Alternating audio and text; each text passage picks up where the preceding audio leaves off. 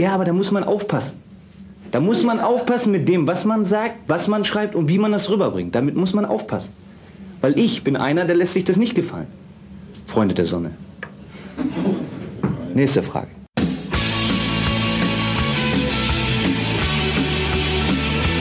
Herzlich willkommen zu einer neuen Folge der HSV Matrix, dem Fankultur-Podcast aus Hamburg.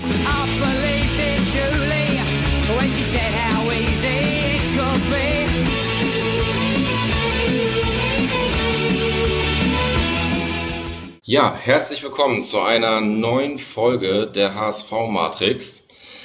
Heute das erste Mal virtuell. Eigentlich sind Lukas und ich gar nicht so analoge Typen, würde ich sagen. Aber dunkle Zeiten erfordern besonders hellsichtige Maßnahmen und deswegen ähm, auch lassen wir uns von Corona, dieser Mistkröte, nicht unterkriegen, sondern schießen zurück in Form der HSV-Matrix. Lukas, ich sag dir, äh, die Leute, die wollen mehr über uns erfahren, über diese beiden geheimnisvollen Typen, die wir sind. Und heute ist Montag und an unsere, jetzt kleiner Service-Hinweis an unsere Hörer. Äh, wir nehmen an einem Montag auf und es ist noch nicht ganz klar, wann wir ausstrahlen. Und dieser Montag hatte es für dich schon in sich. Deswegen meine Frage, wie geht's deinem Knie?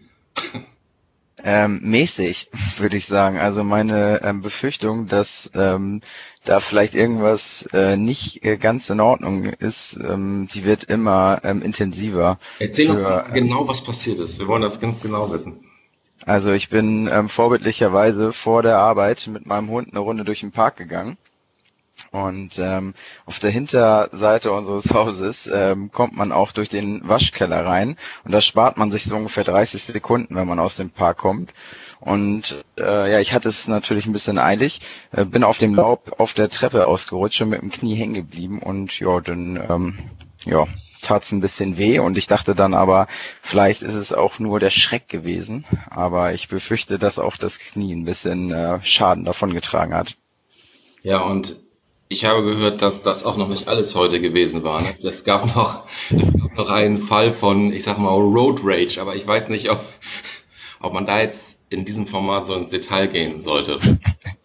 Ja, ich war halt viel sauer wegen, wegen des ja, Knies. Genau. Und dann war da noch so ein anderer arroganter Autofahrer. Ähm, das geht. Ja, aber ähm, es ist es ist gerade eben noch friedlich ähm, sozusagen alles ähm, vonstatten gegangen. Es war aber auch ähm, knapp. Es war knapp. Es war knapp. Aber ich ich ich äh, ja ich gebe ich werde den Punkt bei dir lassen. Sagen wir ja. mal. Okay. Auf jeden Fall. Also Gruppe AF äh, würde halt sagen, ganz klar Punkt an mich. Ja, äh, long hard fight. Ja, ähm, du fragst, was bei mir los war. Ja, genau. Ja, bei mir. Ganz ehrlich, vollkommen unspektakulär. Ich war heute nur einmal mit dem Hund draußen. Die Freundin meiner Tochter, Lieselotte, haben zusammen das Haus verwüstet, was ich wieder aufräumen durfte. Und ja, ich glaube, wenn ich weiter sowas erzähle, dann äh, fragen die Leute nie wieder, äh, was sie, was sie mit uns hören wollen, weil es so unglaublich langweilig ist. Aber damit das in dieser Runde hier nicht so bleibt, ähm, haben wir einen Gast äh, zur heutigen Sendung natürlich eingeladen. Und nicht irgendwen, sondern einen der Mitautoren von ähm, dem ja fast bibelartigen Werk Kinder der Westkurve, Initiator des Tankstellen, äh, Tankstellen-Talks und jo, einer der sogenannten Fußballfans. Herzlich willkommen, Jan Walter Möller. Schön, dass du bei uns bist. Ja, moin, moin in den Volkspark. Vielen Dank für die Einladung und ja, ich fand sehr schön, was du gesagt hast. In diesen dunklen Tagen, da braucht man helle, da braucht man gute Nachrichten und freue mich sehr, dass dieser Bereich der Fankultur jetzt auch in diesem neuen Medium, wo ich kein Freund von bin, ich bin auch lieber analog unterwegs, aber freue mich, euch einen, ja, einen bunten, entspannten Abend mit ein bisschen Schnack zu verbringen. Ja, da, da freuen wir uns auch. Äh, ja, normalerweise sitzen wir uns lieber gegenüber und ähm, ja, sehen auch uns, äh, können uns auch so ein bisschen eher fühlen, aber das äh, ist uns ja zurzeit verwehrt, aber das wird uns nicht aufhalten. Wir haben es schon häufiger gesagt in diesem Podcast, Anne Lukas, wir sind ja Kummer gewohnt. dass auch das wird uns nicht fertig machen. Eine Frage habe ich noch vorweg, Walter. Ähm, und zwar macht es dir was aus, wenn wir die Sendung Mein Gott Walter nennen? Ich meine, du bist ja auch, wir sind ja ungefähr so im gleichen, fast im gleichen Alter und du bist doch bestimmt auch mit, äh, mit Mike Krüger als Humorbasis groß geworden. So, ich habe mir irgendwann mal auf dem Flohmarkt die Platte gekauft. Geil. Ähm, ich sag mal, das ist ein Elfmeter. Da brauchst du mich gar nicht fragen, das musst du machen. Ne, müssen wir machen. Das finde ich, find ich nämlich auch. Ich habe mir auch vorhin das nochmal angehört und erstaunlich textsicher. Ja, ja, ja, ist herrlich. Der Knittelbade aus Quickborn, wie er genannt wird. Ja. Auch nicht zu verachten die Filme äh, mit, äh, wie heißt er nochmal? Zwei Nasentanken, zwei Nasentanken super. Ey, zwei Nasentanken super. Hier, ähm, äh, Radiosender Powerplay. Auch eine ja. absolute, ja, also alles mit dem, mit dem Wein ist auf jeden Fall ja, versteht vielleicht nicht mehr jeder heutzutage den Humor, aber wie beide Großer HSVer. Mike Krüger, großer HSVer. Eben. Wieso hat eigentlich da eigentlich noch nicht irgendein Song mal irgendwie ins, so ins Volksparkstadion gefunden? Das, das kann auch eigentlich nicht sein. Na, vielleicht, da müssen wir mal dran arbeiten. Ich glaube, er hat kein Lied, was ich weiß nicht, aber ich habe noch keins gehört, was einen direkten Bezug zu uns hat. Aber ja, ne? ich sag mal, ich glaube, er ist ganz gut befreundet mit auch äh, mit Bernd Wehmeier. Ja, warum könnte man vielleicht mal ansprechen? Ja, dem müssen wir mal nachgehen. Ähm, ja, ich glaube, das wird heute eine etwas, also da man sonst ja von Lukas und mir so eine absolut stringente, ja, wie soll ich sagen, Dramaturgie gewohnt ist, normalerweise wird das heute total wild. Aber nichtsdestotrotz äh, fangen wir einfach mal an, so ein bisschen über den Status quo und so ein bisschen Tagesaktualität mit reinzubringen. Lukas, magst du starten? Ähm, ja, für den Fall, dass ähm, sich Menschen unseren Podcast in ein paar Monaten anhören, wo vielleicht auch ähm, alles wieder in gewohnter Ordnung ist, ähm, toi toi toi, ähm, wollten wir nochmal quasi eine zeitliche Einordnung ähm, hier ähm, ja, passieren lassen. Und zwar ähm, ja, es ist ja aktuell so, dass ähm, die Stadien wieder komplett leer sind. Wir hatten zwischenzeitlich einen nicht wirklich befriedigenden Fortschritt äh, mit wenigen Zuschauern, ähm, aber ähm, auch ähm, diesen kleinen Schritt haben wir wieder rückwärts ähm, begangen und ähm, stehen jetzt wieder vor Geisterspielen.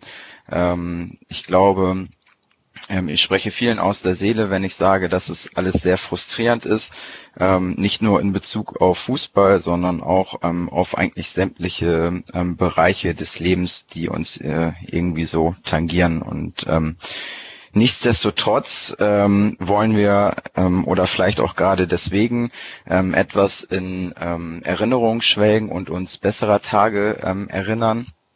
Und ähm, da würden wir direkt gerne mal weiter ähm, bei dir, um zu deiner Person zu kommen, ähm, nachhaken ähm, und ähm, würden dich bitten zu erzählen, wie du so zum HSV gekommen bist. Also ähm, du bist ja, wenn ich das vorsichtig formulieren darf, nicht in meiner Generation oder ihr beide seid ja nicht.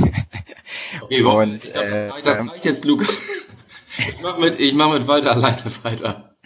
Ich, worauf ich hinaus möchte, ist, ähm, dass ihr ja möglicherweise auch noch wirklich erfolgreiche Tage so ein bisschen äh, miterlebt habt, äh, habt. Also seitdem ich auf dieser Welt bin, ich habe es glaube ich schon mal hier irgendwo ähm, erwähnt, hat der ASV noch nie einen Titel gewonnen. Ähm, das ist bei euch beiden vielleicht anders. Ähm, Genau, deswegen würden wir einfach mal loslegen ähm, und ähm, du, du erzählst so, wie du als kleiner Butcher äh, die Raute in dein Herz aufgenommen hast und äh, wie so deine ersten wirklichen Berührungspunkte mit dem HSV aussahen. Ja, und dann würde ich, über, würde ich dir jetzt auch direkt das Wort übergeben. Ja, danke dir, Lukas. Ah, ich glaube, das ist so die völlig unspektakulär und dieser ganz, ganz klassische, klassische Weg über meinen Vater, äh, aufgewachsen, geboren. Die Familie kommt aus Nordfriesland und da gab es so einen schönen Brauch von meinem Vater, dass sich seine Gang, also die äh, Freunde von meinem Vater, haben sich zweimal im Jahr getroffen. Einmal im Jahr war das um Weihnachten, weil dann alle wieder zu Hause waren. Und dann einmal noch so ein Ausflug. Entweder war es ein Konzert oder es war ein Speedway-Rennen oder Fußballspiel. Und da war mein Vater einmal 80, 81 HSV Bayern, hat mir Fotos gezeigt und sagte, das gibt's ja gar nicht. Überall HSV fahren und richtig 60.000 im alten Volkspark. Ich sage, ich muss mal bitte mit. Naja, und das nächste Mal war 82. Ich weiß noch, es war Ende Oktober 82, es waren 4 zu 3 gegen Gladbach. Da war ich als neunjähriger Pöks, bin ich da mit meinem Vater mitgekommen. 4-3 gewonnen, das war die letzte Meistersaison 82, 83. Und da bin ich eben angeblitzt worden von tausenden Kutten, von Leuten mit langen Haaren, mit Jeansjacken, mit Riesenstimmung, mit mehreren tausend Auswärtsfans. Das war für einen kleinen Jungen, der vom Land kam, oben aus Nordfriesland, ein sowas von positiver Kulturschock. Und ja, dann muss ich sagen, bin ich da mit allen Facetten ja seit knapp vier Jahrzehnten hängen geblieben. Ja. Das war der, das war der, das war die Keimzelle von allem. Und wie würdest du sagen, wenn du jetzt mal so diese vier Jahrzehnte so ein bisschen Revue passieren lässt? Wir wollen heute auch so dieses Format mal ähm, nutzen oder auch vielleicht die Frage, warum ähm, wir auch dich jetzt eingeladen haben. Zum einen, ein bisschen hast du es gerade auch schon selber beantwortet, dass du halt seit vier Jahrzehnten ähm, dem HSV treu bist, ist eine bei mir eine, eine ähnlich lange Zeit, obwohl, obwohl ähm, ich nicht über so eine ähm, ich glaube, nee, anders ausgedrückt, bei, bei dir war, glaube ich, von Anfang an mehr Anbindung auch an das ganze Geschehen, an die Leute und alles und dass du deswegen auch äh, viel mehr interessante Sachen von äh, der Zeit erzählen kannst, die schon so ein bisschen länger her ist. Ähm, und deswegen wollen wir heute die Chance mal nutzen, ähm, mal interessante Persönlichkeiten aus unserem Kosmos einfach mal ganz direkt mit so einem engen Fokus mal vorzustellen. Wie, wie würdest du sagen, ähm, dass so deine HSV-Chronologie so über die Jahrzehnte, so die, sag ich mal, die Entwicklung, die du genommen hast als HSV-Fan, als ganz kleiner Junge über äh, Jugendlicher, Jungerwachsener. Vielleicht magst du uns da mal so einen kleinen Abriss geben, was sich verändert hat, bis hin ja zum, sag ich mal, erwachsenen ähm, Mann ähm, und wie soll ich sagen, ähm, Mitautor äh, und Initiator des Tankstellen-Talks und weiterer Formate. Ja, magst du da vielleicht mal erzählen? Ja, das auch mir so, ich sag mal, so eine, so eine klassische, ich will nicht sagen Karriere, aber so ein klassischer Weg. Äh, ich sag mal, bis 14, 15 immer noch mit den, in der Obhut von meinem Vater gekommen und dann in so den ersten, die ersten Fanclubs oben aus Nordfriesland mitbekommen. Das waren ja damals viele große Fanclubs, die auch in Kutten immer unterwegs waren. Und wie gesagt, mit 14, 15 alleine gefahren, dann mit 16, 17 auch eine eigene Kutte gehabt, die aber auch nur zwei, drei Jahre getragen. Denn damals ab 1990 in diesem Kreis, das war so die Vorgänge der, der Ultras, das waren die, die sogenannte Allesfahrerszene, die so von 1990 bis 2000 unterwegs war. Das heißt, alles Fahrer, wie der Name schon sagt, die sind eben zu jedem Spiel gefahren und habe ich auch gemacht. Also lange Serien dafür, auch nicht so gut gewesen in der Schule und eben dem HSV wirklich alles untergeordnet in der Woche nach Stuttgart und nach Karlsruhe, egal wohin und der nächste Tag nicht zur Schule gegangen. Schlechte Arbeit geschrieben, naja, irgendwann dann entsprechend auch mal ja, die Kurve hinter mir gelassen, dann habe ich auf der Tribüne gesessen, äh, Umzug ins neue Stadion, äh, mein Fanclub, wo ich damals drin war, schön oben gesessen im, im C-Rang und über die Jahre immer so einen, ich will nicht sagen, verklärteren Blick bekommen, aber mich auch immer so für das Ganze interessiert. Nicht einfach nur so in der oder am Wochenende, sondern diese ganze Geschichte, diese ganze Kultur, die hinter dieser, diesem Thema Fans steckt, das ist das, was mich immer total fasziniert hat, wie so kleine und große Gruppen ticken, wie das innerhalb von einer auf die andere Sekunde umschwenken kann. Alles natürlich überdeckt von dieser, wirklich dieser, muss man sagen, dieser tiefen Liebe zum Verein. Das hat mich eigentlich über die Jahre und die Jahrzehnte immer so getrieben. Dann 2000, Mitte 2000, 2007, 2008, dann kam die Idee entsprechend, dass wir dass wir versuchen müssen, irgendwie alles, was hier passiert, mal in ein Buch zu fassen. Die Idee kam häufiger meistens mit ein paar Bier im Kopf auf irgendeine Auswärtsrückfahrt und dann hat ein Freund gesagt, so, jetzt hauen wir mal Nägel mit Köppen rein.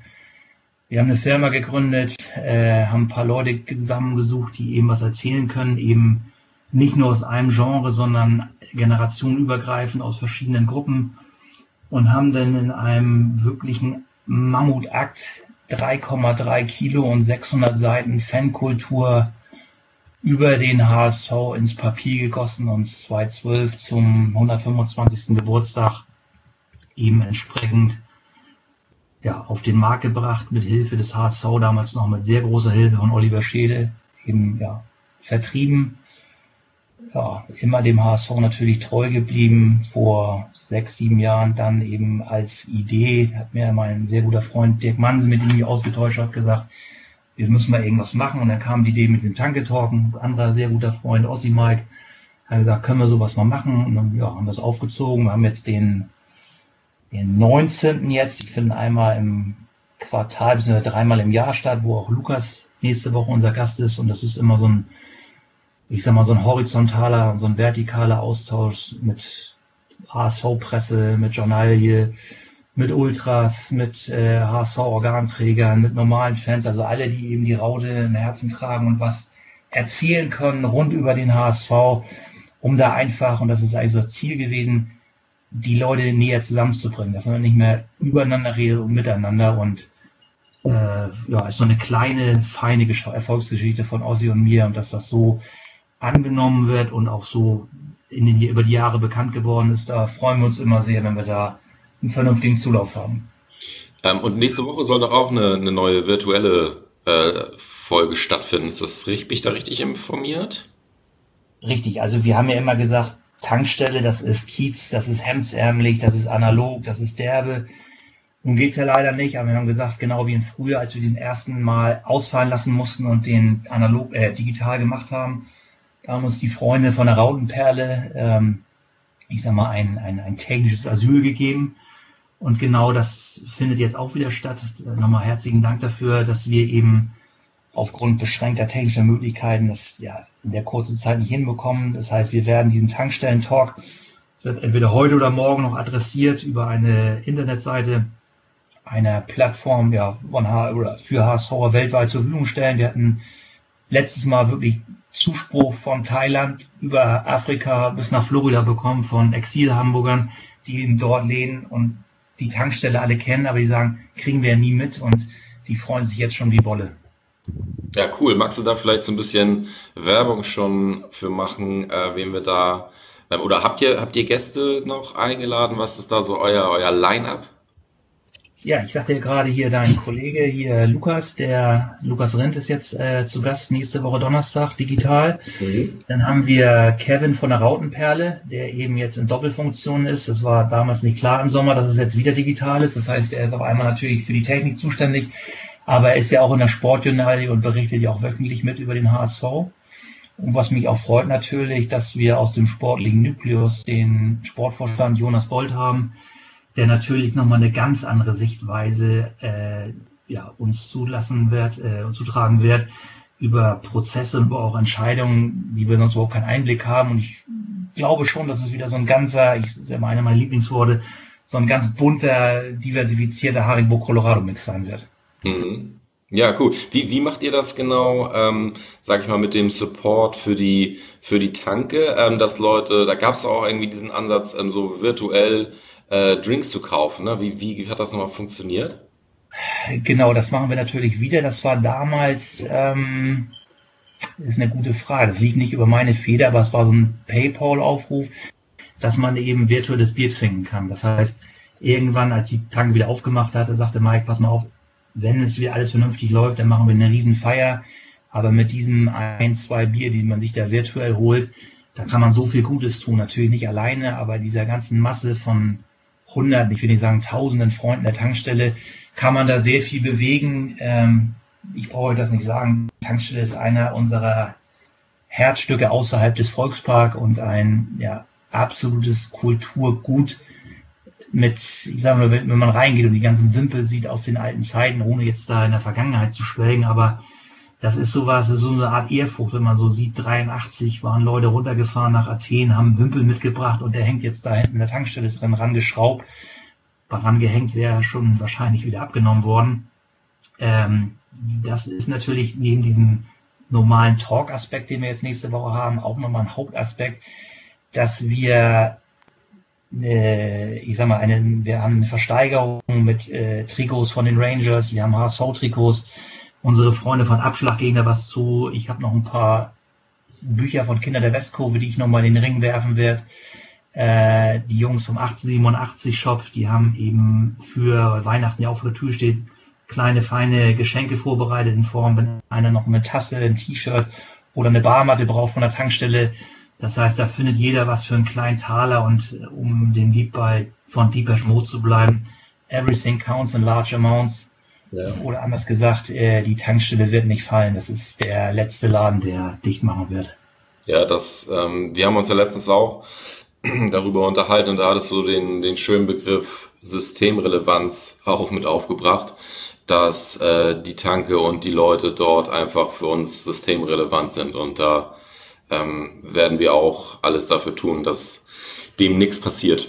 So. Ja, genau. ich glaube, glaube auch, dass das gar nicht so ähm, komplett uneigennützig auch ähm, im, vom HSV ist, wenn der ähm, solche Einrichtungen unterstützt. Also wir haben ja jetzt auch gerade diese Soli-Shirt-Aktion zusammen mit der Fanszene ähm, auf die Beine gestellt und da kommt mit Sicherheit auch der ein oder andere Euro bei rum für ähm, diverse HSV-Kneipen ähm, und Unternehmen und was man auch einfach nicht vergessen darf, wenn jetzt der HSV wieder mal ein rotziges 0 zu 2 oder 0 zu 3 auf dem Montagabend gegen äh, irgend so ja, Gammelverein wie Sandhausen oder so ähm, uns serviert, ähm, dann gehst du danach noch irgendwie in die Ballerbude, in die Tanke oder wohin auch immer, ähm, trinkst äh, noch fünf Bier, um, um diesen Schock irgendwie erstmal zu verdauen ähm, und letzten Endes gehst du fast schon wieder zufrieden nach Hause und kommst beim nächsten Mal wieder. Das hat aber nichts äh, mit der Leistung auf dem Rasen zu tun, sondern mit diesem ganzen Erlebnis drumherum, den du beim HSV am Spieltag oder auch unter der Woche einfach geboten bekommst in diesem Kosmos. Und ähm, deswegen sind halt auch solche Läden ähm, für den HSV wirklich total überlebenswichtig im Grunde genommen. Und ich glaube auch, dass das tatsächlich mittlerweile eigentlich jeder auch genauso sieht. Ja, ist auch so witzig, die, die Entwicklung, ähm, die dieser Standort da genommen hat. Ne? Ich meine, guck mal, jetzt, jetzt geht's wieder los, Lukas. Ne? Der 90er Jahre, ne? da warst du noch, da warst du noch ein, ein kleiner, hübscher Knabe. Wohingegen äh, Walter und ich schon äh, ja, zumindest, zumindest vom Alter her mitten im Leben standen. Das kann ich für mich äh, zumindest in den 90er Jahren zumindest nicht beruflich behaupten, aber äh, zumindest äh, vom Alter her. Und wenn ich mich da so zurückerinnere, ich glaube, also meine ersten Erinnerungen an, an den Laden, die Tanke, gehen zurück bis ins äh, Seemannsgarn. Sagt ihr das noch was? Walter, kennst du den Laden? Ja, ja. ja, ja klar. Es gab ja der Standort, wo er jetzt ist, ähm, der war ja vier Jahre also der war von 2004 ist er jetzt da, wo er jetzt ist, und der war von 2000 bis 2004 war die erste Tankstelle, das wissen ja kaum welche. Ja. Der war zehn Meter weiter nach hinten noch auf der gleichen Seite, aber ja. Richtung, äh, ja, Richtung Hafen war der. Äh, der war relativ klein und jetzt ist die Tankstelle eben seit 2004 dort in dem Standort jetzt vis-à-vis -vis direkt gegenüber von der Herberstraße. Ja. Und ich glaube, nach der, nach der, nach dem Seemannsgang war das noch diese Scandia-Bar, weißt du, mit diesen Finnen da irgendwie und irgend so einer, so einer Sauna irgendwie hinten drin oder so. Ja, das war, das war, das war die, die, die Tanke hatte früher noch, ich weiß nicht, bis 2,6, 2,7, das war die Kneipe von den damaligen Leningrad Cowboys. Ja, ja. Da war, da war hinten eine Sauna noch drin. Ja. Genau. Ja, das war, war auch irgendwie. Da musst du mal, da musst du mal, da musst du mal Jan oder mal Ossi fragen, die denn damals da aufgegossen haben ja. das, Sauna, das Saunawasser oder die, die, die Misteln oder die Tannenzweige draufgelegt haben. Ja, auch ich, auch die, ich sag mal, die ähm, Klientel, die dort äh, Saunagänge gegangen hat, war auch, glaube ich, ganz speziell. Du, Sauna ist cool, Sauna geht immer. Ja. ja. Ja, so viel zu dem Thema. Also das, ähm, ja, freue ich mich äh, drauf. Es wird, glaube ich, spannend nächste Woche. Ähm, witzig ist ja auch, wenn man jetzt nochmal ähm, anderen äh, Eckpunkt, nämlich halt gerade Kinder der Westkurve aufnimmt, dass, ähm, sag mal, dass das Buch ja auch aus Richtung Applaus erfahren hat, ähm, aus dem man nicht gar nicht so unbedingt rechnet. Ich erinnere mich dran, dass beispielsweise T.S. Uhlmann ja auch als äh, St. Paulianer äh, großen Beifall geklatscht hat. Gesagt hat, dass das ein unfassbares Werk ist, was ihr da hingelegt habt. Ähm, kennst du dieses das Interview? Ja, wir haben das damals wirklich wissenschaftlich natürlich alles gesammelt, weil ja. gerade aus dieser Seite war das wirklich A, nicht erwartet und das war doch, muss ich sagen, es hat einen dann doch, doch gefreut, auch was die hier was sie vom Übersteiger gesagt haben, ähm, Lob und Anerkennung so ein Werk und wer so ein Buch schreibt, der kann auch irgendein Ministerium leiten. Also es war schon ja. auch ein Zeichen der Anerkennung, aber bundesweit. Also ich sag mal, von Rostock über, über Cottbus bis hin hier nach Kaiserslautern, Dortmund, also kam sehr, sehr viel Zuspruch und ich glaube, der eine Kollege aus Dortmund schrieb, damit wurde eben ein, ja, auch wurde eine Marke gesetzt. Ne? Ja.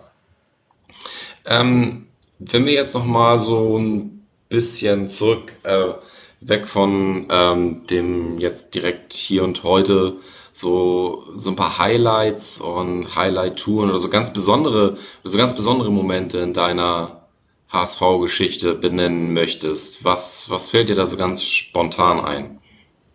Ja, du hast es ja vorhin mit beschrieben. Also ich habe ja noch die Ausläufer mitbekommen. Also ich hatte ja die Gnade noch der frühen Geburt und habe eben aktiv noch die letzte Meistersaison miterlebt. Äh, wie gesagt, mein erstes Spiel damals und damals, ja, auswärts war natürlich nicht dabei. Das letzte Spiel, wo wir Meister geworden sind auf Schalke, äh, ich glaube 2-1 gewonnen. Das ist aber schon zu, weiß ich nicht mehr, aber ich glaube 2-1. Ähm, Highlights für mich waren, ich will jetzt mal sagen, Erfolge habe ich dann auch nicht mehr, nicht mehr viele mitbekommen. Äh, es gab natürlich noch den Pokal 87, dann gab es Telekom Cup und Hallenmasters. Also für mich Highlights waren eigentlich weniger die Spiele direkt, sondern die Reisen, die man miterleben durfte mit dem HSV. Äh, Ob es nun der Champions League war, in meinem Europacup oder eigentlich mein Lieblingswettbewerb, das war der Cup. Ja. Äh, dass man dort eben in Länder von Europa reisen konnte oder durfte, wo man ja als normaler Bürger bzw. als Tourist niemals hinkommen. Ich denke nur an so eine Tour 2007 mit einem Neuner von Hamburg nach Moldawien im Hochsommer. Oh ja, diese Tour hatten wir auch in einem anderen, ähm, ja, in einer anderen Folge auch schon mal thematisiert. Ne? da saß, da saß ich in die ein, da waren ja zwei Busse, es sollte eigentlich nach St. Gallen gehen, aber dann haben die Moldawier ja in der Schweiz gewonnen im Elfmeterschießen, meine ich, und dann hieß es innerhalb von drei oder vier Tagen umdisponieren. So, und dann ging es Donnerstagabend vom Zopp los und Samstagmorgen waren wir dann komplett zerledert. Mit zwei Neunern kamen wir dann in, in Schiesinau an. Im, weiß ich, 40 Grad waren es, glaube ich. Also, das sind natürlich Highlights und auch, ich sag mal, so eine Tour kurz vor Weihnachten 2009 nach Tel Aviv mitgefahren, mitgeflogen, dann natürlich das Spiel gesehen, aber dann noch einen Trip nach Ramallah gemacht, hier nach äh, Jericho, nach Palästina, nach Maccabi, äh, nach Haifa und das ist natürlich sensationell, eine Woche vorher da nochmal vor Weihnachten nochmal mit dem HSV das zu haben oder weiß ich, mit 8000 Mann nach, äh, nach ähm, zu Arsenal London, dann da wir waren eigentlich schon ausgeschieden. Dann schießt der blonde Engel noch das 1-0, es ging nichts mehr und 8000 Leute rasten aus. Das sind so Sachen, die hängen bleiben. Mit den Freunden, mit dem Club da hinzufahren. Ich kann da gar kein spezielles Spiel sagen. Ich habe wie gesagt, auch nicht mehr diese Riesenerfolge miterleben dürfen. Aber diese Auswärtsfahren im Europapokal, das ist das, was, was mir auch am meisten Spaß gemacht hat und aber auch fehlt, das muss ich sagen. War eine schöne Zeit, jetzt schon wieder zehn Jahre her, aber das ist so auch die, ja, die Meinung habe ich nie exklusiv in meinem Alter. Ich glaube auch, dass das ist ja auch so der Kern unseres Podcasts, was wir auch immer wieder versuchen herauszustellen, dass es bei uns ja auch nicht um die sportlichen Erfolge geht, sondern gerade das, oder halt die, die sportliche Dimension, sondern eher die Frage, was ist eigentlich das Drumherum, was einen so interessiert. Und ich, ich habe immer so diesen Gedanken, dass gerade beim, beim HSV man die Chance hat, so Menschen kennenzulernen, die man, äh, also so eine, eine Vielfalt von Menschen kennenzulernen, die man im normalen Leben nicht kennenlernen würde. In der auch in der Diversität und der Unterschiedlichkeit und Besonderheit. Das ähm, ja, ist auch so mein persönlicher Bezug dazu. Absolut, sei es natürlich beim HSV, wo man ja wirklich so viele richtig tolle Menschen, richtig gute Freunde kennengelernt hat, aber auch in anderen Städten, wenn man so lange schon dabei ist, dann kennt man ja auch in den meisten anderen Städten Jungs, die eben auch schon lange dabei sind. Man lernt sich kennen und läuft sich regelmäßig, unregelmäßig über den Weg und wenn die denn so ähnlich ticken wie man selber, das ist schon toll, wenn man dann in einer fremden Stadt vom Bahnhof abgeholt wird oder vielleicht noch da über Nacht bleibt und da mit den Jungs noch um die Häuser zieht und die eigentlich bis auf die Farbe von deinem Verein genauso ticken wie du, das ist schon was, was einfach das ist eine tolle Sache. Ich kann es gar nicht anders beschreiben. Du bist ja auch äh, national, international auch äh, gut äh, vernetzt. Ich weiß jetzt nur von so ein paar ähm, Standorten, die dich ähm, interessieren. Was würdest du sagen, außer Hamburg, was so der noch ein besonderer Bezugspunkt für dich ist? Äh, wo ich gerne mal hin möchte oder was mich generell immer beschäftigt hat? Wo du so äh, Connections hast, du sagst, das ist so ein äh, Verein und Fanszene und Leute, die dich äh, interessieren.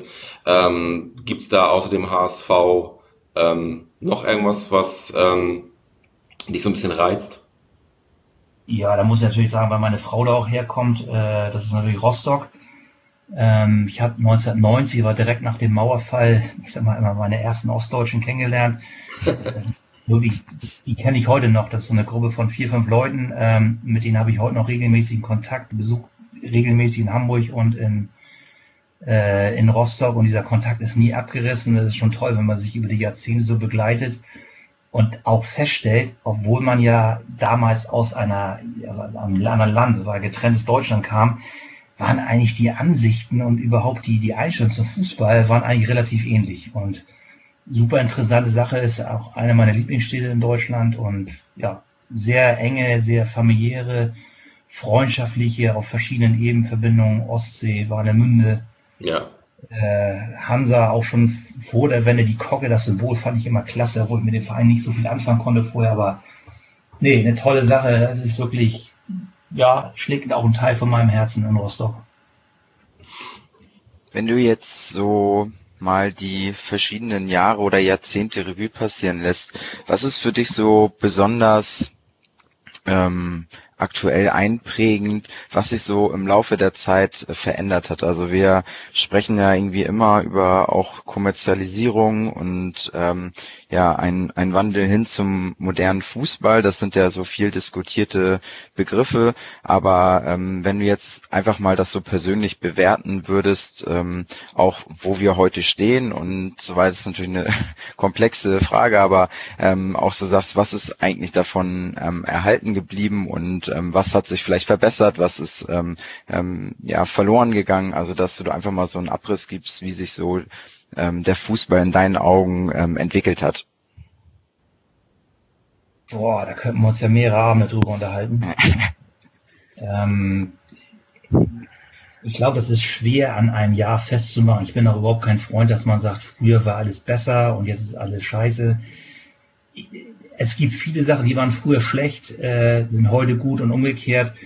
Ich glaube, so als andere Interessensgruppen, die auch betriebswirtschaftliche Dinge im Kopf hatten, als das Geld, das große Geld in den Fußball kam, ich glaube, da wurde eine Weiche gestellt, wo es zumindest für uns Fans ja doch in die falsche Richtung ging, wo eben doch oftmals wirtschaftliche Interessen über den Interessen der Zuschauer, der Fans, des Vereins standen und eben nur gemacht, gedacht wird, wie kann ich mit, ja, mit wenig überschaubarem Kapital, wie kann ich schnell viel Geld machen. Das ist, glaube ich, so. Der erste Punkt war das Bossmann-Urteil, ich glaube, das war 1995.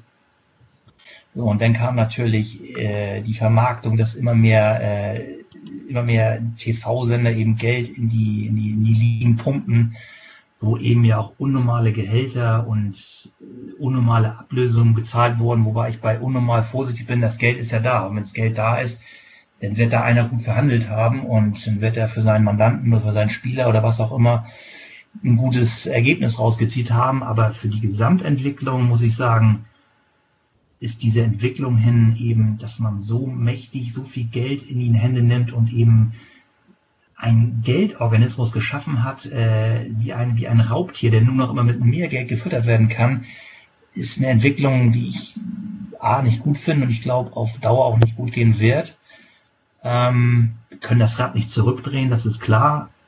Ich habe die Befürchtung, dass ja, durch Corona bekommen wir mal den Spiegel vorgehalten, ähm, was mit Vereinen passiert, die eben nicht mehr so stark finanziell auf der Brust sind. Äh, ob wir jetzt erstmalig in der Liga haben werden, dass wir Absteiger bekommen durch, also wirtschaftliche Absteiger. Kann ich mir gut vorstellen, wenn da Vorausgaben, äh, Vorgaben nicht mehr erfüllt werden. Ansonsten nochmal auf das reine Fan-Thema war das natürlich früher ohne Handy, ohne überhaupt äh, Kommunikationsmittel aus dem normalen Telefon, was er bei seinen Eltern hatte, war das natürlich eine ganz eine, eine wilde Zeit. Das waren wilde Jahre, wilde Tage. Kann mich erinnern, man war man 1990 in Düsseldorf, da waren glaube ich 300, 400 HSV-Fans mitgefahren. Man ist mit dem Bus vom Zopp gefahren, ist um 18 Uhr Spiel zu Ende, war aber noch bis 0 Uhr in der Altstadt. Da war noch Halligalli, das war noch so eine Art Wildwest. Das war, ich will nicht sagen gesetzlos, aber das war alles viel, ja, ich würde sagen viel freier. Und das war einfach, weil Fußball eigentlich gar nicht groß interessiert ist. Das große Geld war nicht mitzumachen. Äh, Fans hatten eben diesen, diesen, diesen Status eben, das sind eben Unbelehrbare, das sind irgendwelche Assis und ja, lass die mal die Fahnen schwenken und ja, es kippte dann irgendwann, als eben der, der Fußball sich dafür oder der, das große Geld sah eben, Mensch, mit dem Fußball können wir richtig was machen. Und dadurch wurde es dann eben immer weiter und immer mehr beschnitten. Natürlich auch auf der anderen Seite, wo sich Fans immer mehr Rechte rausnahmen, sich Rechte erkennt, erkämpft haben. Es ist ein Kampf, würde ich sagen, wenn du so die Frage noch zusammenfassen willst über die letzten Jahrzehnte der Kampf auf der einen Seite, was geht mit Geld, was können wir machen, wo können wir nochmal die letzte Zitrone ausbringen und auf der anderen Seite, wo sind eben Fans, die sagen, bis hier und nicht weiter. Und wenn ihr nicht hören wollt, dann machen wir eben ein bisschen Rauch, ein bisschen Qualm oder machen sonst was, was eben vielleicht ein bisschen abschrecken wird auf andere. Ja, ansonsten, ich könnte da tagelang drüber erzählen, aber das ist so mein Gusto, mein Verständnis. Wir haben Zeit, ist kein Problem. Nein, Nein danke ja. schon mal für den ähm, ja, für die Einlassung. Ähm, Lukas, hast du noch Fragen auf dem Zettel? Ja, mich würde noch so ein bisschen, also ich bin ja oder ich hatte ja nicht das Privileg halt sozusagen äh, sämtliche verschiedenen ähm, Phasen ähm, der Fanszene sozusagen äh, miterleben zu dürfen. Und ähm, für mich ist jetzt zum Beispiel spannend, wenn du sagst, ihr warten irgendwie mit ein paar hundert Leuten in Düsseldorf. Ähm, wenn ich an ähm, meine Auswärtsspiele in Düsseldorf denke, ähm, es waren zwei in der, an der Zahl, glaube ich, wobei ähm, eins ähm, gegen Leverkusen war, wenn ich mich recht entsinne obwohl vielleicht sogar drei. ähm, einmal haben wir, glaube ich, noch im Pokal dort gespielt. Ich glaube sogar im Elfmeterschießen noch gewonnen. Weiß es aber auch nicht mehr so genau. Aber auf jeden Fall, wenn wir da waren, waren wir halt wirklich viele. Also gerade auch ähm, in der Bundesliga-Saison, da waren wir mit ein paar tausend Leuten noch in der Altstadt und ähm, ich stelle mir jetzt vor, dass wenn man so mit so immer dem gleichen Haufen von 300 Leuten auswärts fährt, dass es alles noch ein bisschen familiärer ähm, war, als es jetzt vielleicht heute ist, wo man eher immer in seinen kleinen Grüppchen unterwegs ist. Kannst du den Eindruck bestätigen? Ja, absolut. Ich sag mal, man hatte seinen Stamm, ich weiß nicht, vielleicht von 500 Leuten. Du hast natürlich Bayern gehabt im alten Olympiastadion, du hast das alte Westfalenstadion gehabt, äh, vielleicht noch Hertha BSC oder Frankfurt, da waren noch mal ein paar mehr mit oder Bremen. Aber ansonsten sind da nicht die Riesenmengen mitgefahren. Also ich kann mich an ein Spiel erinnern, in Mitte der 90er, da waren wir, glaube ich, mit 200 oder mit 150 Mann in, bei 1860. Ich glaube, das war einer der letzten Spieltage. Es ging um nichts mehr. Ich glaube, 150 Leute sind da mitgefahren. Natürlich kannte man sich, weil die meisten eben entsprechend äh, mit dem Zug damals aus Hamburg gefahren sind, weil es war damals noch so, bevor der IC oder, oder lange auch äh, als der IC da war, dass man Südfahrten konntest du am Tag selber gar nicht mehr den Süden erreichen. Das heißt, du musstest eigentlich abends mit dem D-Zug um 23 Uhr nach, ähm, hier, sag schnell, nach München fahren. Äh, IC war damals noch teuer und deswegen haben wir oft gesagt, oh, kann man auch vernünftig schlafen und sind dann entsprechend um 23 in den Zug gehoppt und waren dann morgens oder um neun, halb zehn direkt da am München Hauptbahnhof. Es war alles familiärer, man kannte sich, äh, es gab ja auch nicht so viele Fanclubs, es waren eigentlich immer die gleichen, die einem über den Weg gelaufen sind. Ja, es war, man, man kannte sich, genau. Man war da eigentlich wöchentlich miteinander zu tun. Also ich sag mal, wir von den Fanclubs oder von den Allesfahrern, wir standen immer oben in der Westkurve, Block E und Block F und dort wurden dann natürlich auch die, die Pläne für die nächsten Touren gemacht. Äh, entweder hat man das über den Dachverband damals gebucht oder als der Supporters Club gebucht wurde, äh, äh gegründet wurde, hat man entsprechend seine Touren dann eben über den Container. Später war der, glaube ich, außerhalb vom Stadion und er, zu Anfang war er noch im Stadion, hat man eben seine, seine kleinen Pub-Tickets bekommen, dass man eben jetzt in zwei Wochen mit nach Kaiserslautern fahren konnte. Ja, war familiärer, bin ich auf jeden Fall bei dir. Und wenn ihr da mit 150 Leuten dann oder halt auch mal 200 oder 300 Leuten irgendwo in einer anderen Stadt ähm, wart, gab es dann auch mal ähm, auf die Mappe, so salopp gefragt? Also ähm, ich weiß ja nicht, ob dann da auch die ich sag, Polizeipräsenz ähm, so hoch ist wie heute, dass man direkt in, in Empfang genommen wird und eigentlich keine Sekunde aus den Augen gelassen wird? Oder ähm, war das damals vielleicht auch gar nicht so Thema? Doch, ich sag mal, diese Überwachung gab es damals auch schon, aber die Polizei, die war, das war damals irgendwie eine andere Zeit noch. Ich glaube, man hat viel mehr gewähren lassen, weil dieser öffentliche Druck gar nicht da war. Das heißt, das waren natürlich, man wurde beobachtet, dieses Beispiel, was ich vorhin genannt habe, da in Düsseldorf in der Altstadt, da waren natürlich mehrere Vereine nach dem Spiel auch noch da bei diesem Spiel, ob das nun die Fortuna selber war oder keine Ahnung, andere Vereine, die in der Nähe gespielt haben, da hat es natürlich gekesselt. Aber es war längst nicht so, natürlich von der Quantität äh, der Polizei oder auch der Fans, aber auch dieses Aufsehen wurde gar nicht darum gemacht. Es wurde einmal öffentlich geschimpft, was passiert war, aber dann war auch wieder Ruhe im Karton. Äh, ja, es war eine, ich, ich will nicht sagen, man, man hatte man, so ein Nischendasein, will ich nicht sagen, aber es war, man wurde in vielen Dingen einfach in Ruhe gelassen. Ja, ist schon interessant, ne, zu sehen, wenn es die öffentliche Aufmerksamkeit nicht gibt, was dann halt so möglich war. Gibt's für dich, also klar ist das alles ein, ein schleichender Prozess im Vergleich 80er, 90er und, und den Fußball, den wir heutzutage haben, aber gibt's für dich so einen, so einen Moment, wo du sagen würdest, da fing es für dich an, ganz grundsätzlich anders zu werden oder hast du den so nicht? Also anders zu werden war, also es gibt natürlich viele oder nicht mehrere kleine Punkte, aber als Deutschland den Zuschlag bekam, ich weiß gar nicht mehr wann das war, aber dass die WM 2006 in Deutschland ausgetragen werden sollte, da fing es eben an. Da wurde eben aufgerüstet, äh, da wurden Kameras ausgestattet oder die Wege mit Kameras.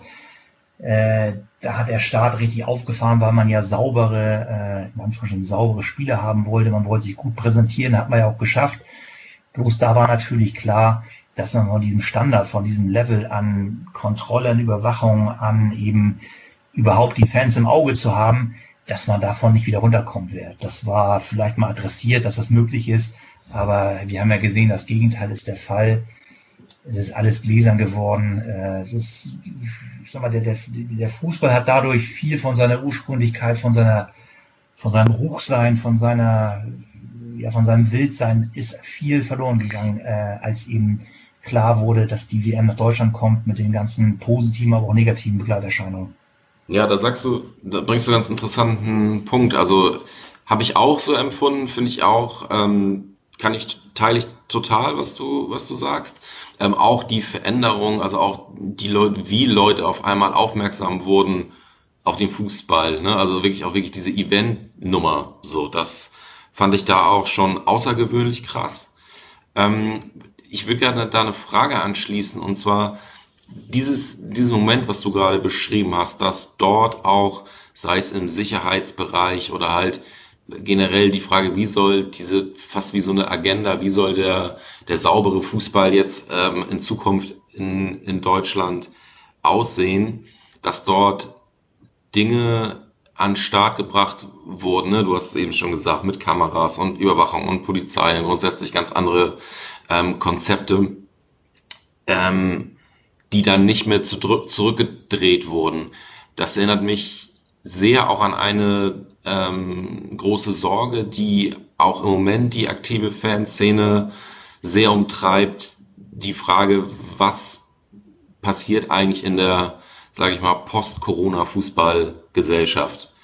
Wir haben jetzt ne, diese, ob es nun personalisierte Tickets sind oder oder oder, dass jetzt diese, sag ich mal, sicherheitsfokussierte Bereiche, die Erfahrung machen, oh, das ist ja aber auch interessant, Fußball stattfinden zu lassen, ohne jetzt die ganzen Fans und diesen ganzen Nervkram und alles ist ein bisschen auseinander und naja, du weißt, was ich meine, das könnte man jetzt noch ewig so weiterführen.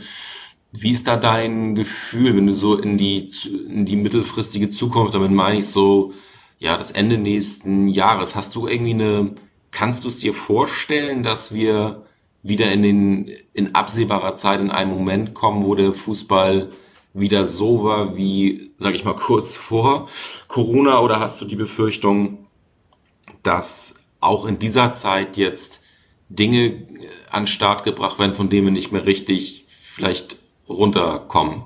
Sehr komplexe Frage. Weißt du, was ich meine? Ja, also ich glaube, oder ich bin mir eigentlich sicher, das ist weder positiv noch negativ, ich glaube, der Fußball wird nicht mehr so sein, wie er war. Das wird ein anderer Fußball werden. Ich kann mir vorstellen, dass wir, das hört sich jetzt so groß an, dass wir auch so eine Art Lost Generation bekommen. Dass wir eben jetzt junge Leute haben, die sich vielleicht nach ein, zwei, dreimal mit Fadi dafür interessiert hätten und vielleicht schon angebunden worden wären hier an den Fußball, dass die sich jetzt für andere Themen, für andere Hobbys, für andere Bereiche entscheiden. Und das kann man mal für zwei, drei, vier Jahre vielleicht mal auffangen. Äh, aber ich glaube trotzdem, dass wir einen anderen Fußball leben werden. Ich glaube generell, auch wenn wir jetzt wirklich, ich sag mal, durch geimpft worden sind, dass da viele noch einen höllischen Respekt vorhaben, trotzdem ins Stadion zu gehen. Das werden wir auch sehen mit Fliegen in den Urlaub, äh, das werden wir mit Kreuzfahrten sehen, auch wenn es ein Mittel dagegen gibt wird nicht auf Knopfdruck das alles wieder funktionieren wie vorher. Für uns, für, für uns Fans glaube ich, dass es sogar, ich sag mal, eine Chance sein wird. Also ich sag mal, die, die den Fußball wirklich lieben und sich da auf ewig mit dem HSV oder verbunden gefühlen, äh, verbunden fühlen, dass die vielleicht so eine Art, ich will nicht sagen, so eine, so eine Reunion, aber dass sie sagen, Mensch, ist vielleicht mal ein bisschen authentischer geworden. Es kommen jetzt wirklich nur Leute, die sich dafür wirklich interessieren. Wir haben weniger Eventpublikum. Äh, auf der anderen Seite negativ natürlich, dass diese, dass diese, diese, diese, ich will nicht sagen Kontrollen, aber dass man zum Beispiel, du kommst nur rein, wenn du geimpft worden bist. Ja, wie soll ich das nachweisen? Dann kriegst du eine digitale Karte. Oder du musst für alles, was du hier kaufst, hast du für alles einen, nicht nur eine gescannte Eintrittskarte, sondern du musst das, keine Ahnung, das ist technisch ja möglich, mit deinem Personalausweis machen da bin ich mir sicher, dass dieses Rad äh, sich nicht mehr zurückdrehen lässt. Dafür ist die Technik und auch die Lobby zu groß. Und du hast seitens auch der, der, ich will nicht sagen, der, der, der, der, ich will sagen, besorgte Bürger, aber von seitens auch in Wahlkampf sich befindlichen Innenministern oder Polizeiräten immer natürlich noch die Lobby, die gesagt hat, pass mal auf, wir haben das im Griff hier und wenn der Fußball wieder losgeht, die soll man nicht auf dumme Gedanken kommen, wir haben die Jungs im Griff. Also ich glaube, das müssen wir uns abschmecken. Vielleicht habe ich da auch ein bisschen die rosarote Brille auf, aber ich persönlich ähm, habe tatsächlich die Erwartungshaltung, dass ähm, wir das schon alles hinkriegen, wenn wir oder wir, damit ähm, spreche ich jetzt mal ähm, für uns Hass oder für uns Fußballfans, halt auch entsprechend gemeinsam da eine Lobby aufbauen. Ich sehe halt aber, wie du es eben auch schon angedeutet hast, grundsätzlich auch eine gewisse Chance, ähm, weil halt auch einfach viele Missstände, die jahrelang immer wieder angesprochen wurden, ähm, durch die Corona-Krise so offensichtlich geworden sind, dass man sie nicht mehr leugnen konnte. Ähm, das ist ja tatsächlich Fakt so frei nach dem Motto, ähm, wenn der Schnee schmilzt, sie, sieht man, wo die Scheiße liegt. So. Und ähm, ich glaube, dass jetzt es extrem wichtig ist und ähm, das bedarf natürlich einer gewissen Aktivität und ähm, Organisation, ähm, dass es extrem wichtig ist, dass man diese Missstände ganz klar benennt und auf der anderen Seite eine direkte Erwartungshaltung formuliert. Das ähm, passiert ja auch gerade ähm, so ein bisschen auf verschiedenen Ebenen und das ist halt jetzt wirklich wichtig, dass man diese ähm, Themen weiterhin forciert und auch voranbringt, um halt eben so eine Lobby zu bilden. Ähm, natürlich hast du recht. Ähm, auf der anderen Seite hast du natürlich immer eine sehr, sehr starke, fast sehr übermächtige Lobby, ähm, einfach weil ähm, dort ähm, Ministerien vertreten sind. Da geht es um Wahlkampf, um Politik, manchmal gar nicht wirklich um Inhalte. Ähm, und ja, das ist glaube ich, jetzt so ein bisschen ähm, so, so eine Art Tauziehen. Ähm, kommt wahrscheinlich auch ein bisschen auf die auf die Stunde an, die jetzt dann gerade wirklich sozusagen ähm, ja uns uns alle betrifft. Ähm, aber ich glaube, es ist halt, wie gesagt, umso wichtiger, dass wir jetzt gerade da alle ähm, Kräfte bündeln und vielleicht auch die ein oder andere Befindlichkeit erstmal ähm, beiseite legen und uns dann gemeinsam ähm, für, für diese Themen einsetzen. Ich glaube, die Vereine sind aktuell auch darauf angewiesen, ähm, diese Gespräche zu führen und auch ähm, wahrscheinlich da ähm, Schritte in, in, in die Richtung der Fans zu machen. Aber ähm, ja, das bleibt alles sehr, sehr spannend, wie sich das weiterentwickelt. Ja, ich glaube, das wird man ja auch relativ schnell merken, wenn es dann wieder losgeht. Im Moment, was soll man jetzt große Forderungen stellen jetzt? Aber man wird ja relativ schnell merken, wenn wirklich wieder im größeren Rahmen auch nach der Impfung, nach einem Wirkstoff wieder Zuschauer zugelassen werden, dann wird man ja nach drei, vier Wochen noch früher sehen, was Fakt ist.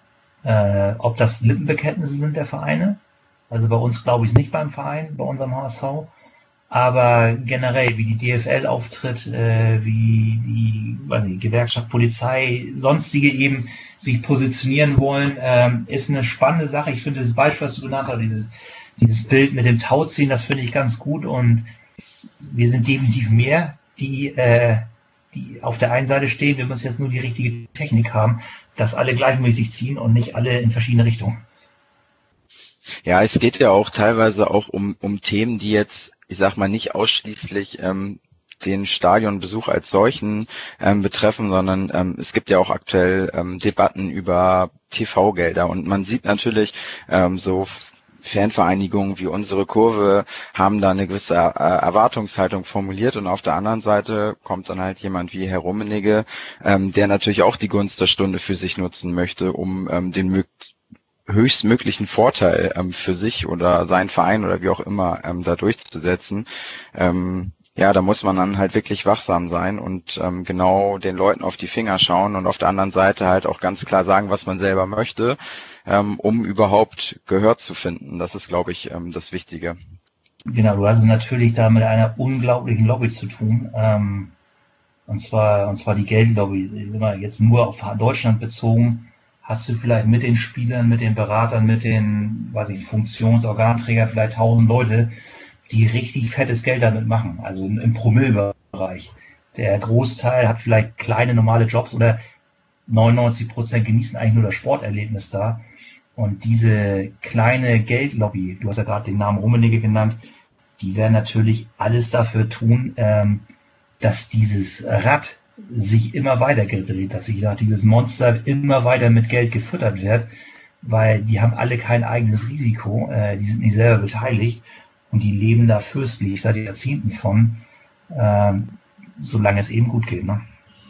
Ich fand das ähm, Bild, was du eben gemalt hast, mit dem Tau, an dem alle am besten gleichzeitig ziehen, ne? auch so dieses Prinzip des Teile und Herrsche, ne? damit das besser nicht funktioniert sondern dass wir, dass sich die Fanszene ähm, noch mehr organisieren, im Sinne der, der Sache organisieren ähm, muss, um da auch die entsprechende Power und ähm, ja, Kraft äh, zu entwickeln. Das fand ich ein, ein sehr schönes Bild. Ähm, eine letzte Frage, ähm, wenn das okay ist, es sei denn, du hast noch äh, Themen, die äh, dir auf der Seele brennen, die du mit uns besprechen möchtest? Äh, ich habe noch eine Sache, um, um das Thema abzuschließen. Unbedingt, ja. Ähm, ja. Das muss man sich ja auch mal gut, irgendwann wird man ja reifer und weiser, aber jetzt nicht unbedingt auf unseren Lokalnachbarn hier bezogen, aber wenn ich mir andere Vereine angucke und die Fans und dann mal wirklich nicht nur optisch, sondern auch vom Verhalten oder auch von deren Einstellung, was trennt diese Vereine denn alles? Klar, der eine ist Fan von Blau-Weiß, der andere von Rot-Grün, der andere von Gelb-Braun und was was ich immer. Aber wenn es gelingen könnte, wirklich diese, diese Fußball, jetzt gar nicht um Verein, aber diese Fußball-Fan-Macht so zu bündeln, dann hättest du riesen Chancen. Und wenn man da vielleicht noch ein bisschen von seiner Vereinsbrille runtergeht und denkt, Mensch, eigentlich haben die ja doch recht und eigentlich sind die ja so wie wir und eigentlich wollen die auch das gleiche wie wir. Warum können wir nicht jetzt in diesem Bereich uns wirklich mal, muss ja nicht die Handgeber sein, aber dass wir da kompakt mit einer Stimme als ein Bollwerk auftreten. Ich weiß, da passiert schon viel im Hintergrund, aber ich glaube, da ist noch viel mehr möglich und auch viel mehr Input oder viel mehr Information auch an, ich sag mal, den normalen Stadionbesucher ist notwendig. Ja, das, das ist ein interessantes Spannungsfeld, ne? weil letzten Endes ähm, bei allen sag ich mal, ähm, großkapitalistischen Fantasien, die da vielleicht bei dem einen oder anderen Funktionär ähm, vorherrschen, sind, sag ich mal, im normalen Fußball äh, und bei normalen Vereinen, da zähle ich uns jetzt mal einfach mal mit dazu, mh, mm, ist man auch natürlich total von dem, von der Anhängerschaft abhängig. Und ich glaube, das merken die allermeisten jetzt auch schon, dass du, ja, dass du da so ein totales Spannungs Feld sich entwickelt. Und wenn es möglich ist, da so eine Kraft zu entwickeln, glaube ich, dass das auch ein Zeitpunkt sein kann, ähm, wo die, sag ich mal, Wertschätzung der Anhängerschaft sich doch so ein bisschen potenzieren kann, ne? weil ich meine, wir sind jetzt ja auch immer darauf, also auch solche kleinen Mini-Formate, die wir hier machen, dienen ja auch äh, einer Sache, nämlich dass die Leute sich weiter für den HSV interessieren und sich nicht irgendwie ein Hobby suchen, was sie vielleicht glücklicher macht oder weniger fertig macht. Weißt du? So, das, ähm, da sind wir ja alle äh, angehalten, das, das zu tun. Und ja, ähm, ich sehe da auch ähm, viele Chancen drin. Ja, also jetzt nochmal auf das Format, das ist Gold wert, sowas. So eine kleinen Formate, die gibt's ja überall in Deutschland, wo sich Fans oder Fanbeauftragte, wer auch immer, wirklich für, diese, für diesen Bereich der, der Kultur stark machen, die das versuchen aufzubauen diese, diese positive Kraft, die es entwickeln kann, eben stark zu machen, gerade in den heutigen Zeiten. Wir haben natürlich die Chance, das positiv zu gestalten, aber müssen auch, ich sag mal, hellwach sein, was jetzt passiert. Ja. Äh, gerade so, ich sag mal, in Paragraph 17 Absatz 3 in Schriftgröße Areal 4 oder irgendwas auf einmal unterschrieben wird, durchgedrückt wird. Äh, da heißt es wirklich, ich sag mal, dieses alte Spiel früher spitz, pass auf. Ja. Muss man hellwach sein. Lukas, kennst du das? Nein. ja, ich glaube aber auch, um, um das nochmal so abzurunden, dass ähm, sich viele Funktionäre vielleicht mittlerweile schon ein Stück weit auch bewusst sind, dass diese ganze Vermarktung immer nur in Kombination mit diesen, mit dieser Fankultur funktioniert. Ja, warum ähm, ist denn so viel Kohle damit zu machen? Weil es natürlich auch so wahnsinnig faszinierend ist und ähm, einfach extrem viele Leute fesselt und da haben halt auch die Fans einen, einen großen Anteil daran, wenn man dann sich anschaut, dass ähm, halt ähm, Choreos auf die Beine gestellt werden, ähm, all das, was so beim Fußball, ich sag mal, magisches schon passiert das trägt seinen Teil dazu bei, ähm, dass ich das Ganze auch gut vermarkten kann. Wenn ich das Ganze jetzt total überreize und dieses, diesen fankulturellen Aspekt einfach zu sehr ähm, weglasse, dann passiert eigentlich genau das, was wir gerade bei der, bei der deutschen Nationalmannschaft haben. Also ich war jetzt nie so jemand, der, der sich dafür wirklich groß begeistern konnte. Aber wenn man sich das jetzt mal anschaut, du hast irgendwelche Ligen, die kein Mensch versteht, ähm, keiner hat irgendeine Identifikation mit, mit dem Team oder sonst was. Und irgendwie, was hatte ich jetzt gelesen, als die letzte Woche gespielt haben, hatte, glaube ich, ähm, ja, irgendwie Trödeltrupp oder irgend so eine sinnlose Serie hatte halt mehr oder eine höhere Zuschauerquote als ähm, das Spiel der Nationalmannschaft. Und RTL hat sich danach tierisch geärgert, weil sie irgendwie die der Bachelor oder was weiß ich, was da irgendwie lief, äh, um eine Woche verschoben haben, um das Spiel zu zeigen, hatten aber weniger ähm, Zuschauer, als sie es ähm, sonst haben an einem Mittwochnachmittag äh, oder Mittwochabend. Also das ist halt so, ja, das zeigt einem, glaube ich, auch ganz gut auf, was halt passieren kann, wenn man das Ganze einfach zu sehr überreizt. Ne? Das ist äh, jetzt ein ähm, ja, gelungenes äh, Negativbeispiel, weil ich so persönlich gar keine ähm, ja, persönlichen Berührungspunkte so mit diesem Nationalmannschaftsding habe, aber ähm, es gibt da durchaus auch andere Leute, die halt sagen, ja, vor 10, 15 Jahren waren sie dann noch total dabei oder halt auch ähm, welche, die da wirklich ähm, zu den Spielen immer gereist sind, weil das irgendwie ein, ein krasses Erlebnis war. Ich weiß gar nicht, wie das bei dir war, ähm, Walter.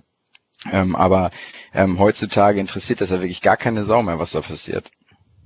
Ja, also auch gerne schon mal bei einer WM mitgefahren, äh, ob es in Brasilien war oder Südafrika. Also ist eine tolle Sache, da auch mal wirklich ganz entfernte Länder kennenzulernen.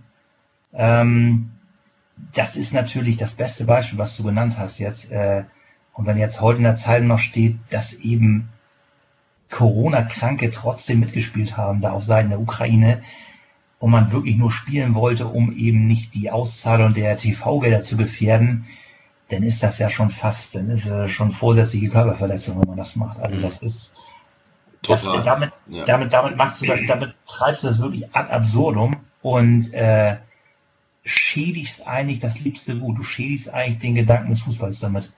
Ja. Also das ist auf jeden Fall ähm, ein sehr schönes Bild und ein absolut mahnendes Beispiel, wohin sich sowas entwickeln kann. Und gerade mit diesem ähm, mit dem Beispiel, dass da dann auch noch mit der Gesundheit der Spieler ähm, gespielt wird, die halt selbst die nichts mehr wert sind innerhalb dieses Verwertungsprozesses oder deren Gesundheit nichts wert ist oder zumindest äh, dem schnöden Mammon untergeordnet werden. Das ist schon eine Entwicklung, ähm, die, da hätte ich selbst vor einem Jahr gedacht, dass das nicht so möglich wäre. Aber ein ja, sehr mahnendes Beispiel und vielleicht auch ein, äh, wenn nicht positives, aber durchaus ein Bild, mit dem wir äh, unsere Runde abschließen können, die uns motiviert, äh, weiter für die Sache einzutreten. Ja, gute Sache. Ähm, das sage ich auch mal den Leuten, die eigentlich nur diesen Stadionbesuch haben. Äh, Stadionbesuch haben. Ich sage, versucht doch mal im ganz kleinen Rahmen auch mal mit zu engagieren. Das ist ja nicht eine Sache, die euch zwingend immer auf dem Brett serviert werden muss, sondern man kann auch im kleinen Rahmen auch ganz viele kleine Dinge machen. Ähm, da gibt es ja hundert, hunderttausende von Möglichkeiten. Äh, das ist alles nicht selbstverständlich, was selbstverständlich, was wir hier haben. Und es ist nicht Naturgesetz, dass wir immer diese, doch, diese Freiheit, die wir haben, oder diese Fußballkultur, dafür muss man kämpfen. Das ist eine Sache, die ist nicht von Gott gegeben und das lohnt sich auf jeden Fall, aber es ist kein Dauerzustand, äh, der immer so bestehen wird, wenn nichts dafür getan wird. Walter, das war ein, das war ein gutes Wort zum, zum Dienstag. Ja. Hast du noch last famous words, die du trotzdem noch mal rausbitten möchtest? Also ich kann nur sagen, man, nee, ich kann nur sagen, generell, man sieht jetzt natürlich, was wirklich wichtig ist. Also Solidarität ist ganz wichtig. Ich meine das gar nicht auf den HSV bezogen, sondern, na klar, man kann nicht die Welt retten, aber ich glaube, wenn jeder in seinem kleinen Nukleus, ich will sogar jemand ein oder zwei, aber wenn er einen hat, dem es vielleicht nicht gut geht, dass er dem hilft oder dass er sich für was engagiert und dass er sagt, Mensch, das sind jetzt eigentlich wirkliche Themen, da kann ich vielleicht mal ein bisschen einbringen.